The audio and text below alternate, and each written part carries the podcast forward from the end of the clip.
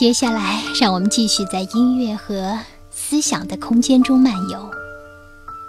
我要和你共同来分享的是重庆出版社出版的一本书《看透人性的弱点》。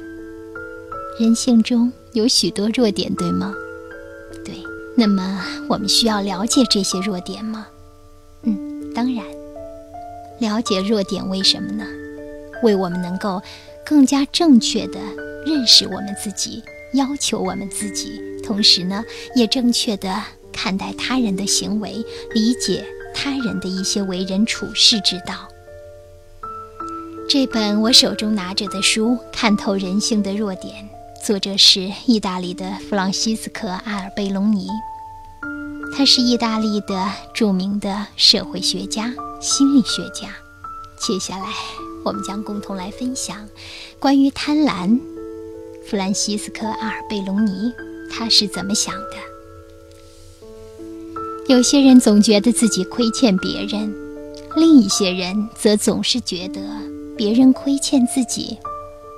第一种人虽然很慷慨、很努力，总是尽量的多做事，心里却还是一直都有疑问，有一种不安的感觉，认为自己做的还是不够。他们会为他人着想。把他人的问题视作自己的问题，了解他人的愿望诉求以及那些问题的紧迫性，并且扛起解决问题的责任。然而，当他们为自己做这些事情的时候，却常常会觉得自己很自私。正因为周围的人不断提出需求，而他们本身的力量却有限，所以这种人。永远都觉得亏欠别人。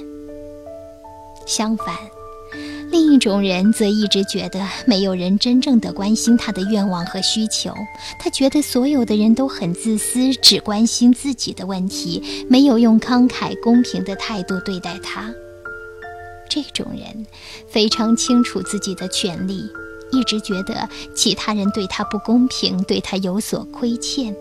他认为别人替他做事情是理所当然的，而且和他实际应得的还差上一大截。在他们眼中，别人永远都处于负债的地位。这是两个极端对立的例子。然而，每个人在他生命中的某一时期，都可以在自己和周围的人身上看到永远的债务人和永远的。债权人的影子。一般来说，孩童和青少年是父母的债权人，因为他们完全依赖父母。孩子那种以债权人自居的态度是精神健康的象征，因为他们一定要接受才能生存，所以必须学习如何要求。父母呢？则有义务照顾自己的孩子，并提供他们所需要的一切。父母关心自己的孩子，常常替他们担心。当他们忽略孩子时，会有罪恶感。这一切都是正常的。但是，我们要说但是了。如果孩子长大以后还继续保持幼年或者少年时期对父母予取予求的态度，或者期待拥有同样的权利，那就不正常了。